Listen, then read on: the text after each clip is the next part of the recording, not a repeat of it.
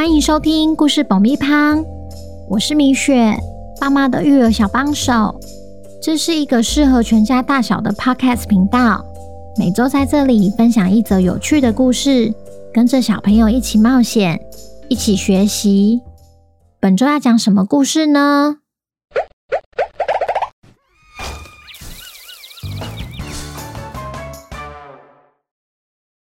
听故事前，请先订阅故事爆米花的频道，这样每周就能准时收听精彩的故事哦。如果你在 Apple Podcast 或 Spotify 上收听的话，请帮我们留五星评价，也推广给身边的亲朋好友们。本集故事要感谢台中的施爸爸和燕燕，谢谢你们一直以来对故事爆米花的支持，也恭喜燕燕成为本周的故事主角。小朋友，你们好啊！今天我们要来听听破案专家汪汪侦探寻找重要线索的故事。来到奶昔爸的弗奇，才正要享用他的奶昔时，在一旁演奏钢琴的点点突然昏倒。究竟跟那杯奶昔有没有关系呢？本周的故事叫《勇敢的木工师傅》，作者米雪。准备好爆米花了吗？那我们开始吧。原本正在演奏的点点，突然从钢琴座椅上昏了过去。他脸色发白，还不停冒冷汗。不过，弗奇最担心的是，点点在演奏前同样喝了一杯黑旋风奶昔。弗奇说：“老板，你到底在奶昔里面加了什么啊？”只有香草冰淇淋和巧克力而已。我开店那么久，还是第一次遇到这种状况。点点全身无力的趴在钢琴键上，用他仅存的力气告诉老板：“肚子好痛。”这样下去不行，我们得赶快送他去医生那边。侦探先生。你可以帮我一个忙吗？好啊。于是，在弗奇与老板的同心协力之下，终于将点点送到了医院。原本以为任务结束的弗奇，决定留在医院陪点点，因为老板得回去奶昔店一趟，而点点的家人也还没有抵达。与老板道别后，弗奇抬起头。看看眼前这间小小的房子，和他去过的医院完全不一样。与其说是医院，比较像是一间诊所。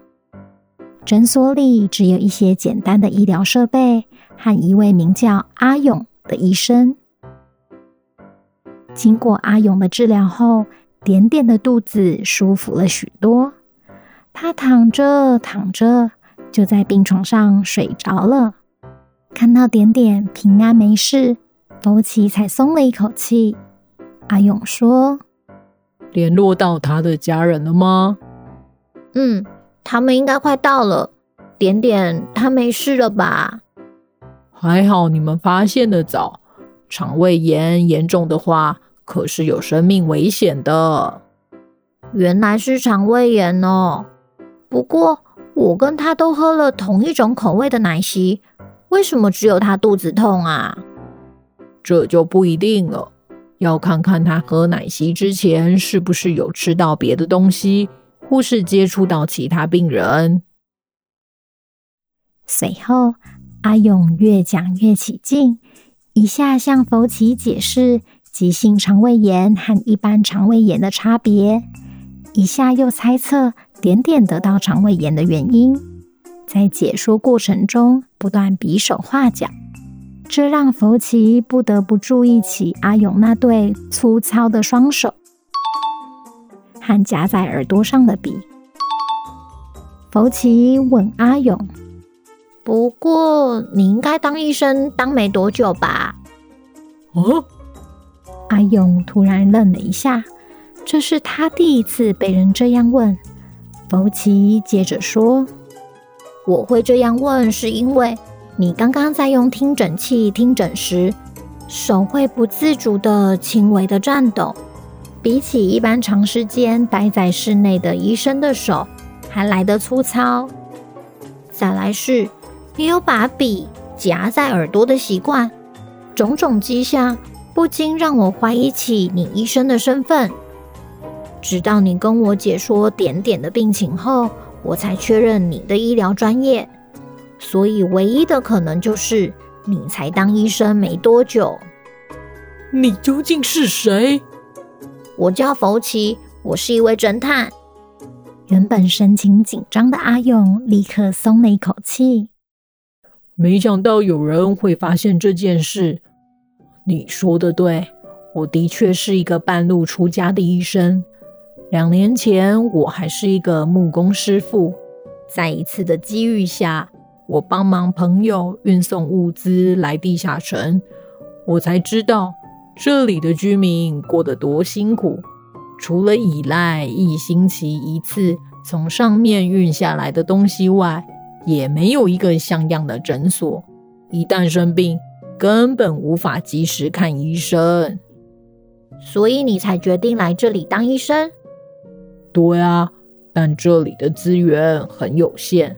如果病情严重的话，还是只能送病人去古城治疗。原来是这样啊！抱歉呢，我刚刚还以为你是一个到处行骗的假医生。没关系，我也以为你是小蜜蜂。小蜜蜂？小蜜蜂是我们对大蛇公爵手下的称呼，他们专门打小报告。一旦有关于我的坏话传到大蛇的耳里，我就完蛋喽。你说的小蜜蜂，平时该不会都穿着披风吧？这我就不知道了，因为我也没有亲眼看过他们。福奇心想：该不会我们一直在找的神秘客就是小蜜蜂吧？如果是的话，我和莱西的一举一动，可能都被大蛇监视着。此时，大门突然传来敲门声。阿勇说：“应该是点点的家人，我去看看。”当阿勇开门一看，站在门口的不是点点的家人，而是一个熟面孔。诶，原来是你呀，燕燕。对啊。我来帮阿妈拿药，但药钱可不可以先欠着？我下次再一起给你。圆圆，你该不会又把钱拿去？嘿嘿嘿，我又去报名了。这次我一定要当上金币猎人。就这样，福奇不只确认了奶昔没有问题，也确认了阿勇的医生身份。但真正让他感到棘手的是小蜜蜂。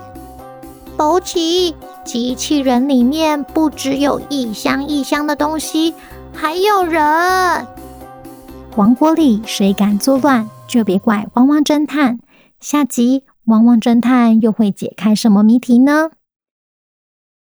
小朋友，如果你喜欢汪汪侦探的话，记得要天天收听，也欢迎来 IG 私讯告诉我哦。那今天的故事就到这边，我们下周见，拜拜。